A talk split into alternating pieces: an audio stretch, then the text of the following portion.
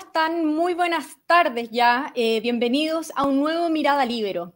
La noche del lunes, unos 70 ciclistas llegaron hasta la casa del fundador y presidente del Movimiento Amarillos, Cristian Barken. Aunque este no se encontraba ahí, profirieron insultos, rayados y dejaron una caja con carbón, aludiendo a que se había portado mal, según dijeron. A diferencia de ocasiones anteriores, no hubo quien, al menos en el mundo político, que justificara su actuar. Esta vez la condena fue transversal. Hoy está con nosotros Óscar Guillermo Garretón, quien también es uno de los fundadores de Amarillos, para conversar sobre esto y sobre el desarrollo de un nuevo proceso constituyente.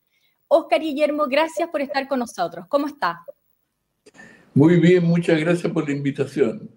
Siempre un agrado conversar con ustedes. Muchas gracias, pues. Bueno, partamos con lo inmediato, que es, eh, fue el almedrantamiento que, que recibió Cristian Barken por parte de este grupo de ciclistas. Él mismo se hace cargo eh, de esto en su columna de hoy en el Mercurio. Y quisiera preguntarle por qué él y por qué amarillos. Mira, yo tengo la impresión siguiente, y es que Chile cambió mucho a partir del 4 de septiembre. No porque se produjera una especie de bajada la llama del Espíritu Santo que nos, nos tocó a todos, sino que porque había un sentimiento en la sociedad que no había logrado expresarse. Y entonces parecía como que todo estaba por la radicalidad, por el extremo, por la violencia, por la imposición, por la plurinacionalidad, por quitar derechos de agua, etcétera, que esa parecía que era el Chile que se imponía, y de repente Chile despertó y se dio cuenta, digamos, de que la mayoría del país efectivamente no estaba por eso. Y en ese proceso creo que Amarillo jugó un rol muy, muy importante. Amarillo no existíamos en febrero. Yo me acuerdo que ahí conversando con Cristian sacamos una primera declaración, pero era una declaración. Y de repente nos damos cuenta que estábamos expresando con lo que decíamos a una cantidad enorme de gente, empezó a inscribirse adherente, más adelante, más adherente. Bueno, y terminamos en un proceso en que todo el mundo reconoce, en primer lugar, estos ciclistas, de que Amarillo fue una clave en el proceso del plebiscito del 4 de septiembre, por una razón, y es que expresó una rebelión de ese mundo de centro y de centro izquierda, ¿ya? Que quiere cambio, pero quiere que sea en democracia, en respeto y en convivencia, y que la gente no quiere perder lo que ya ha logrado, que es bastante cuando salieron de la pobreza cuatro millones de chilenos. Entonces, es en ese cuadro que a quienes son recalcitrantes y viven todavía en la nostalgia de, de octubre del año 2019, les provoca una rabia muy grande ellos, claro, no atacan al mundo de derecha, pero la derecha no deja de tener sus ataques desde el extremo derecho a ellos, que son los, que son, por ejemplo, todos estos del eh, Pancho el Malo y todo eso que critican a la UDI por llegar a acuerdos.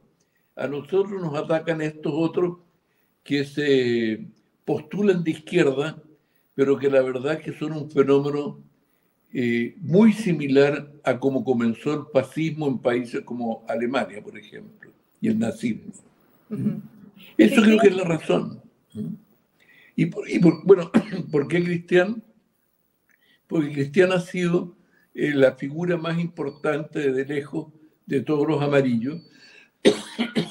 y entonces, digamos, eh, decidieron atacarlo a él.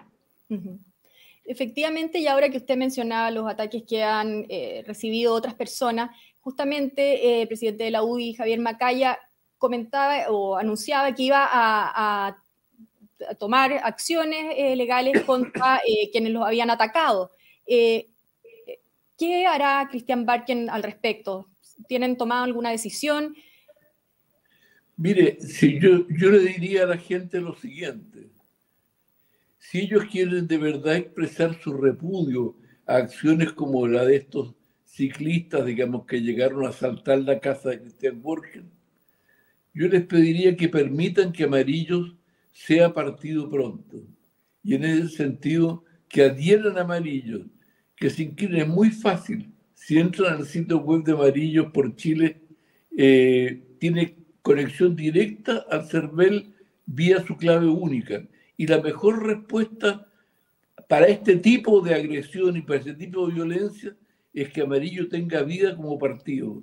Esa es la, sería la respuesta de la ciudadanía. Más que andar buscando tribunales, digamos, es buscando, como lo buscamos el 4 de septiembre, que fuera la población la que respondiera. Así que yo diría, la mejor respuesta sería eso. Aunque después se desafiliaran, pero que permitieran que Amarillo efectivamente exista como partido organizado. Muy bien. ¿Y qué rol, eh, Oscar Guillermo, están jugando actualmente los medios de comunicación y los líderes de opinión en esta cultura de la FUNA? ¿Ha cambiado eh, desde el 18 de octubre del 2019? Bueno, yo no tengo la menor duda que ha tenido, ha habido un cambio fundamental.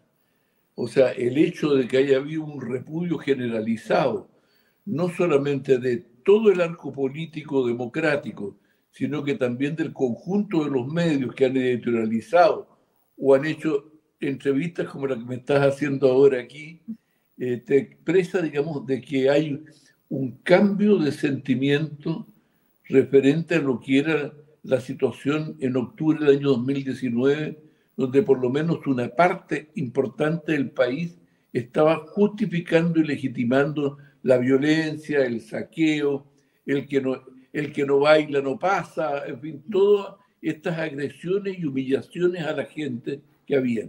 Eso hoy día cambió. Y cambió, yo te diría, por una razón, o sea, hay un momento de cambio que es muy importante. ¿ya? porque esa, esa lógica de la cual estos ciclistas son nostálgicos sufrió una derrota, porque la encarnación institucional de esa manera de ver las cosas era la que se expresaba en la mayoría de la convención constitucional. Entonces, cuando eso perdió, la verdad que expresó de que una mayoría de Chile estaba en otra cosa, y hoy día es fundamental, digamos, que esto. Y lo digo, y lo digo también muy ampliamente, porque en esto claramente han cambiado también parte de los que votaron a prueba y el propio presidente de la República, que han repudiado él, su gobierno y todos los partidos ya serios de la prueba han condenado eh, estos hechos. Eso te habla de un cambio de país muy grande, porque dejémonos de cosas. Durante el, el octubre del 2019, muchos de ellos de alguna manera avalaron y legitimaron lo que en ese momento ocurrió. Claro que sí. Y bueno, de ahí me aparecen varias, varias preguntas que hacerle. Eh, primero, preguntarle si teme usted en particular que, que mm, haya algún resurgimiento del octubrismo, ya que estamos viendo estas, eh, estas situaciones. Bueno, yo diría que toda sociedad siempre contiene algún grupo de, de, gente medio, medio descarrilada de, de, las cosas. Eh, y por lo tanto es obvio que van a seguir existiendo. Yo, yo tengo la impresión de que aquellos que no se resignan a la derrota en el, plebiscito, que buscan, digamos, de alguna manera eh, torpedear el acuerdo político que ahora permite tener una nueva constitución, y que en el fondo se oponen prácticamente a todas las respuestas de consenso para resolver temas como la delincuencia, los temas de salud y otros. Porque, ojo, ¿ah? yo tengo la impresión que los problemas que vivimos son tan graves que solo con un país unido, así como se unió por el tema de Christian Wolken, si no tenemos un país completamente unido de oposición y gobierno, de políticos, empresarios y trabajadores, o sea, de toda la ciudadanía, no vamos a salir de este lío. Y estos son una especie de eh, excrescencia, algo, algo fuera de este mundo. Eh, además, permite un, comentario medio, medio irónico, y es que hace un tiempo atrás, un buen tiempo atrás, hubo una diputada comunista que hablaba de los fachos pobres para referirse, digamos, a, a aquellos que eh, no estaban eh, siguiendo su línea, digamos, y que los, los miraban y los despreciaban muy grandes. Yo creo que en este caso deberíamos poder hablar de los fachos ricos, porque la verdad que no veo que a Vitacura en bicicletas buenas, caras, con casco lo más eh, high que hay y todo eso llegue gente de la Pintana o de los Bajos de Mena. Mm. Son, podríamos decir, una, una variante de fachos ricos, digamos, los que han hecho estas estas acciones. Pero creo que es una minoría. ¿ya? Eh, las minorías pueden hacer mucho daño, incluso a veces pueden matar, como muchos grupos eh, extremos han matado gente, digamos, siendo muy poquitos. Y en ese sentido, como ciudad, tenemos que ser muy activos en rechazarlo, en condenarlo y en castigarlo, o sea, no dejarlos impunes. Pero, pero es un dato de que eso puede, eso puede estar, siempre va a estar existiendo.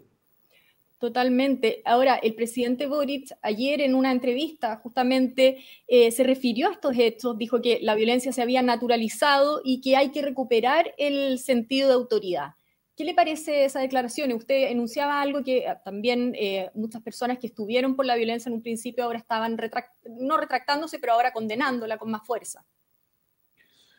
Bueno, a mí me parece muy bien que la condenen ahora, ¿ya? O sea, así como me parecía mal que fueran parte de la violencia antes, yo siempre estaré dispuesto eh, a abrir los brazos, digamos, y, a valorar todos los intentos, todos los cambios en los cuales la violencia queda al margen de nuestra, realidad. Mira, te lo voy a, te lo voy a decir quizás en una, en una, en una imagen que no tiene que ver con los temas de ahora. ¿ya? yo tengo la impresión que en la izquierda, lo digo con conocimiento de causa, el tema de la violencia eh, en el pasado estuvo como un dato que a lo mejor no era, no era para el momento de ahora, pero que quizás siempre uno tenía que resignarse a pasar por la violencia. Sin embargo, si algo yo aprendí con el proceso de renovación socialista, eh, cuando uno mira la realidad, particularmente la realidad latinoamericana, la violencia siempre ha sido la bandera de los fracasados. Fracasados en varios sentidos. El fracaso mayor y más doloroso son aquellos que impulsaron la violencia y el resultado ha sido la derrota de lo que propiciaban esta violencia de la izquierda, que ha sembrado de sangre joven selvas y ciudades de América Latina completa durante muchos años. Pero hay un fracaso igual o peor, que es en los pocos casos que tienen éxito. Y entonces allí nos encontramos con esa izquierda que hoy día, yo ya no sé si calificarla de izquierda, pero tener un gobierno que dura ya 64 años. El primero de enero cumple 64 años el triunfo de la Revolución Cubana o sea, pocos días más. Pensar de que eso es un paraíso, digamos, al cual uno quiere llegar, se lo preguntaría a los jóvenes si les gustaría que 64 años más tuvieran los mismos que gobernaron antes que ellos nacieran. Y, eh, y la otra cosa digo, es el caso de Nicaragua, mm. en que triunfó la revolución sandinista.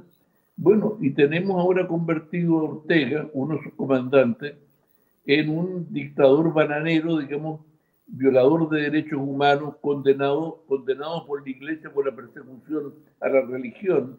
Mm. Entonces digo, eh, hay una reflexión en la izquierda, los que somos de ese mundo, en el cual la violencia ha sido una bandera de los armados, pero nunca ganan los pueblos, ganan los armados de uniforme verde oliva o de uniforme de las Fuerzas Armadas regulares de un país pero nunca terminan ganando los pueblos. Y entonces, si esa lección, yo aprovecho ahora de decirla, todos los que practican esta violencia son de alguna manera como semillas de violencias más grandes. Si no han podido matar a Cristian Borges es porque no tienen el poder para haberlo metido preso, porque lo han acusado de las cosas más atroces. O sea, si ellos tuvieran el poder, lo tendrían preso. solamente han podido atacar su casa. Bueno, yo les quiero decir a todos que si quieren un país en el que vale la pena vivir, que tengan una actitud de repudio muy claro eh, a estos violentos y dejarlos convertidos en una, una cosa rara que existen en todas las sociedades, porque en todas ellas existen.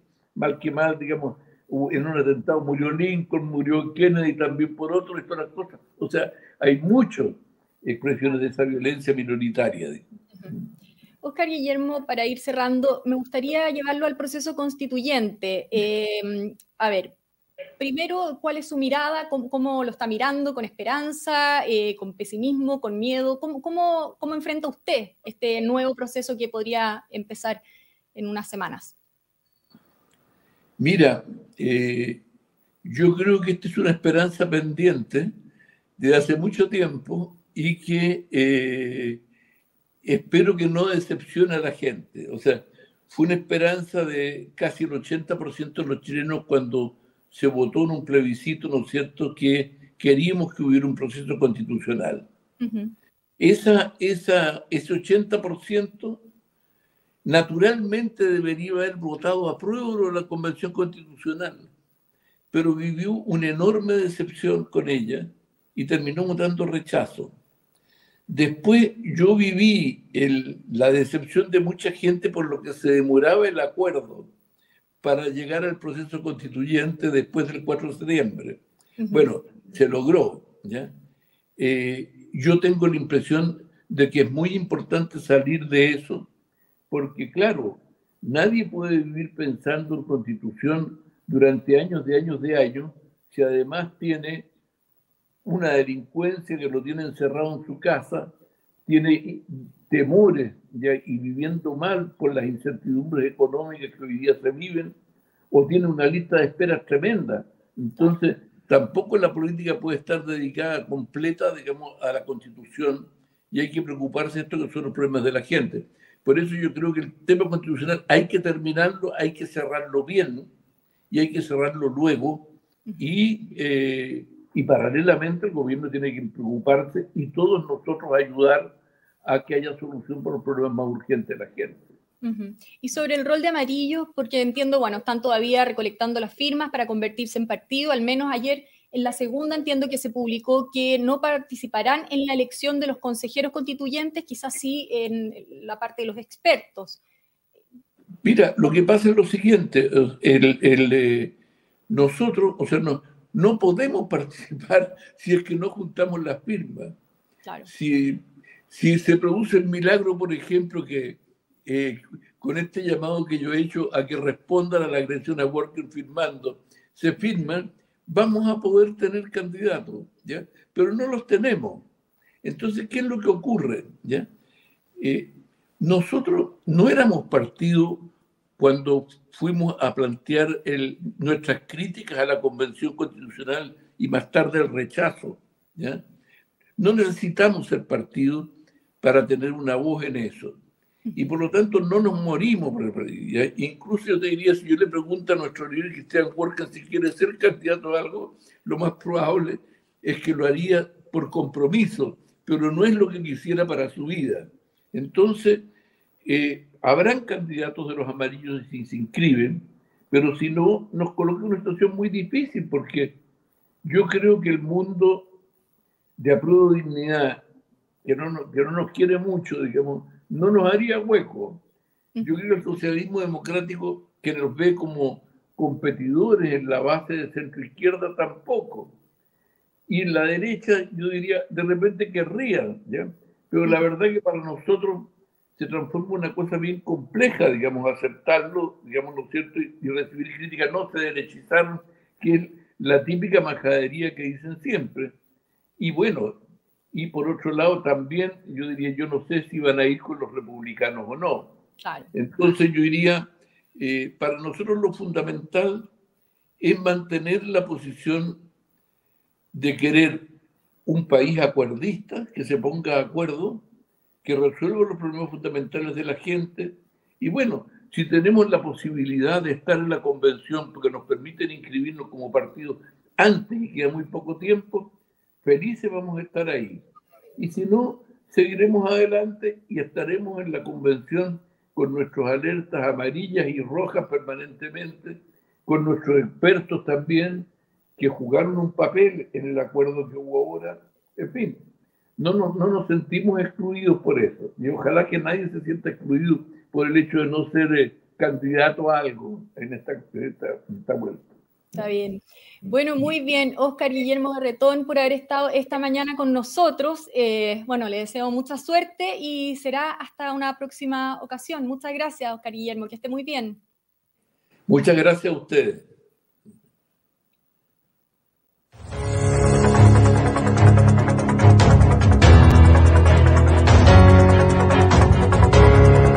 El libero, la realidad como no la habías visto.